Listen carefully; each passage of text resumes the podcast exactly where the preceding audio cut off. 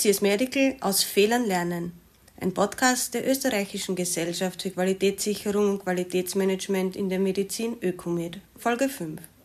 Nachdem wir in unserer letzten Folge zwei Experten aus der Praxis, Frau Dr. Eva Botura und Herrn Manfred Zottel, zu Gast hatten, widmen wir uns heute wieder speziell unserer Plattform www.csmedical.at. Wer kennt sie nicht? Die Publikation To Err is Human aus dem Jahr 1999. Seit diesem Report wurden weltweit unterschiedlichste Initiativen gesetzt, um Fehler im Gesundheitswesen zu verhindern und aus den daraus resultierenden Schäden zu lernen. Als ein Instrument wurden Zielsysteme implementiert, um unerwünschte Ereignisse aufzuzeigen und Verbesserungspotenzial davon ableiten zu können. Heute möchten wir die Plattform CS Medical.at, welche seit über 14 Jahren online ist, reflektieren und auch ein bisschen in die Zukunft sehen. Vielen Dank, Herr Dr. Wechselberger, dass Sie heute wieder bei uns sind und sich Zeit nehmen, um mit mir über die Zukunft von CS Medical zu sprechen. Derzeit haben wir im System knapp 850 Berichte und 625 Leserkommentare veröffentlicht. Wie zufrieden sind Sie damit und haben wir das Ziel schon erreicht? Ich bin sehr zufrieden über die Entwicklung, über die erfreuliche Zahl an Meldungen und an die große Zahl an Leserkommentaren, aber auch an Expertenkommentaren, die wir in unserem System veröffentlichen konnten. Allerdings ist das Ziel bei weitem nicht erreicht. Denn man erfährt immer wieder in Gesprächen, dass äh, unser System noch nicht im ganzen Land bekannt ist. Das heißt, es wird unsere Aufgabe sein, den Bekanntheitsgrad weiter zu steigern. Zudem ist es ja nicht nur das Ziel unseres Fehlermeldesystems, viele Meldungen zu bekommen, sondern unser Ziel ist, dass möglichst viele Menschen in Österreich aus den Fehlern oder beinahe Fehlern, die anderen passiert sind, lernen. Und hier haben wir zwei Aspekte zu beachten. Das eine ist das Lernen, indem man den Umgang mit Fehlern erlernt, indem man Fehlerkultur schafft, indem man in den Gesundheitseinrichtungen zu dem Punkt gelangt, dass man einen Fehler nicht nur in seiner negativen Art sieht, sondern dass man im Fehler auch die Chance zu lernen sieht und Strategien erarbeitet, um diesen Fehler auf jeden Fall zu vermeiden und zu verhindern. Das Zweite ist das Lernen am konkreten Fall.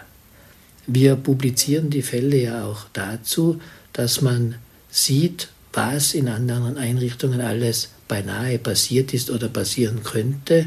Und man kann damit am konkreten Fall sein Auge und seinen Blick schärfen auf die eigene Einrichtung. Gibt es auch bei uns Situationen, Konstellationen, die zu solchen Fehlern führen könnten? Und wie sehen es die Experten in ihren Kommentaren? Welche Maßnahmen kann man setzen?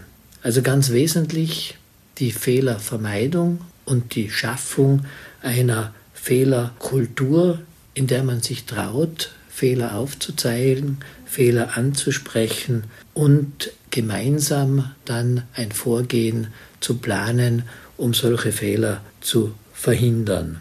Um das zu unterstützen, haben wir verschiedene Maßnahmen gesetzt. So geben wir monatlich einen Newsletter heraus.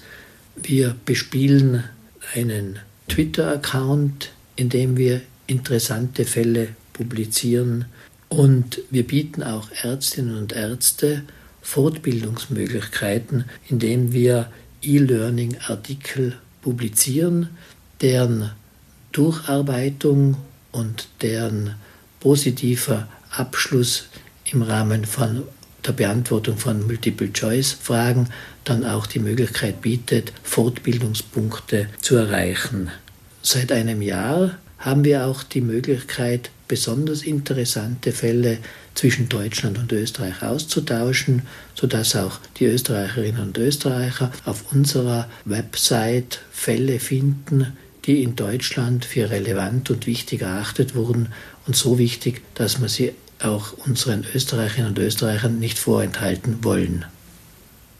In der Schweiz gibt es die Bestrebungen, den besonders schweren Fehlern, den sogenannten Never-Events, Herr zu werden. Können Sie den Begriff Never Events definieren und erläutern, von wo dieser Begriff seinen Ursprung hat? Nun, Fehler ist nicht gleich Fehler. Es gibt Fehler, die passieren, weil man nicht daran gedacht hat. Es gibt Fehler, die passieren, weil in der Organisation von Abläufen an gewisse Dinge nicht gedacht wurden. Aber es gibt Fehler, für die es ganz klare Vermeidungsstrategien gibt. Solche Fehler, wenn sie zu schweren Zwischenfällen, zu schweren Schädigungen oder zum Tod von Patientinnen und Patienten führen, werden als Never Events bezeichnet. Also Ereignisse, die niemals vorkommen dürften. International gibt es seit etwa 20 Jahren Bestrebungen in Gesundheitssystemen, Fehlermeldesysteme zu etablieren, um solche Never-Events zu erfassen und gegen diese Events zu sensibilisieren. Zu diesen Merkmalen bei den Never-Events gehört also, dass sie schwerwiegend sind, dass sie klar definierbar sind und dass sie nahezu vollständig zu vermeiden sind, weil es schon entsprechende Präventionsmaßnahmen gibt, die allerdings umgesetzt werden müssen. Die Bestrebungen nach Meldesystemen für Never Events haben in den USA und in Kanada ihren Ausgang gefunden und sind über England jetzt auch nach Mitteleuropa gekommen. Welche gezielten Beispiele zu Never-Events gibt es und finden wir solche auch in unserem CS Medical AT? Ja, natürlich.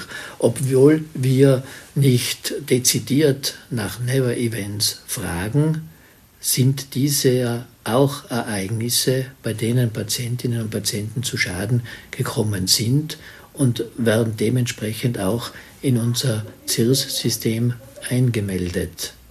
Wir haben unsere Meldungen durchforstet nach diesen Einträgen und sind darauf gekommen, dass es gar nicht so wenige sind, die wir schon in unserem System finden und für die es eigentlich so gute Strategien gäbe, dass sie nicht auftreten hätten dürfen.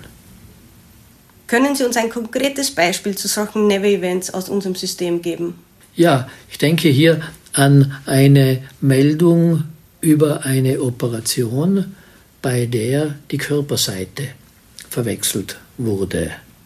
Es ist so vorgesehen und allgemeiner Standard, dass bevor jemand in den Operationssaal kommt, die Körperseite, an der die Operation stattfinden sollte, gekennzeichnet wird. Diese Sicherheitsmaßnahme ist nicht etwas, was man aus Gutdünken einmal macht oder nicht macht, sondern ist, wenn man die OB-Sicherheitscheckliste verwendet, wie es allgemein empfohlen ist, ganz klar. Und es gibt hier zwei Stufen der Sicherheit. Zum Beispiel das sogenannte Sign-in, Maßnahmen, die zu treffen sind, bevor jemand in den Operationssaal hineinkommt. Und dazu gehört Kennzeichnung der zu operierenden Körperhälfte. Wenn ein Patient dann im Operationssaal ist, gibt es noch eine zweite Sicherheitsstelle, um zu verhindern, dass die falsche Körperseite operiert wird. Das ist das sogenannte Team Timeout. Das ist der Moment, in dem der Team Time Verantwortliche alle im OP auffordert, still zu sein, still zu stehen und dann gewisse Fragen stellt. Erste Frage, richtiger Patient. Wie heißt der Patient? Ist die Identität festgestellt? Eine Frage ist, sind besondere kritische Situationen zu erwarten? Eine andere Frage ist, ist das Anästhesie-Monitoring vorbereitet? Oder sind Blutkonserven bestellt worden? Oder eben auch, was ist die Art der Operation? Welche Operationsstelle muss operiert werden und welche Operationsseite? Wenn man diese beiden Sicherheitsmaßnahmen trifft, Frage nach der Operationsseite beim Sign-in und Frage nach der Operationsseite beim Team Timeout, also unmittelbar bevor der Chirurg oder die Chirurgin mit ihrer Tätigkeit beginnen, kann es keine Seitenverwechslung geben. Und so ein Beispiel haben wir in CIRS, wo das eben nicht durchgeführt wurde, wo die Seitenbezeichnung nicht korrekt gemacht wurde. Ein Vorfall, bei dem jemand nicht in den Operationssaal hätte kommen dürfen. Denn in den Operationssaal nur mit gekennzeichneter Seite, Operationsschnitt, Beginn nur nach Team Timeout mit Frage nach der gekennzeichneten und richtigen Seite. Das sind Fälle, die nicht so selten vorkommen. Es gibt hier eine klare Strategie, um das nahezu hundertprozentig zu vermeiden, wenn diese Operationschecklisten angewandt werden und wenn sie konsequent angewandt werden. Das bedeutet, aus Ihrer Sicht ist es auch wichtig und, und von großer Relevanz, dass so eine Neve-Event-Liste auch für Österreich umgelegt wird. Ich glaube, wir kommen an diesem Thema nicht vorbei. Das ist eine klassische Weiterentwicklung der bisherigen Fehlermeldesysteme, wie sie in anderen Ländern der Welt schon erfolgreich umgesetzt wurde. Das heißt, es ist auch für Österreich bedeutend, um eben Schäden an Patientinnen und Patienten von vornherein gar nicht möglich zu machen. Wir haben mit dieser Bewusstseinsbildung, sich mit besonders schweren Fällen und mit bekannten Verhinderungsstrategien auseinanderzusetzen, auch in der Fortbildung der Ärzteschaft etabliert und haben zu diesem Thema zum Beispiel 2020 einen sogenannten E-Learning-Artikel verfasst, der dieses Bewusstsein auch in der Ärzteschaft noch einmal schärfen soll. Zusammenfassend geht es also um Awareness und die konsequente Anwendung von Vermeidungsstrategien und ich bedanke mich herzlich für das spannende Gespräch. Bei Ihnen bedanke ich mich fürs Zuhören und Sie können den E-Learning-Artikel zu Neve Events unter CIRSMedical.at E-Learning nachlesen und berichten Sie noch heute unter CIRSMedical.at, denn jeder Fehler zählt.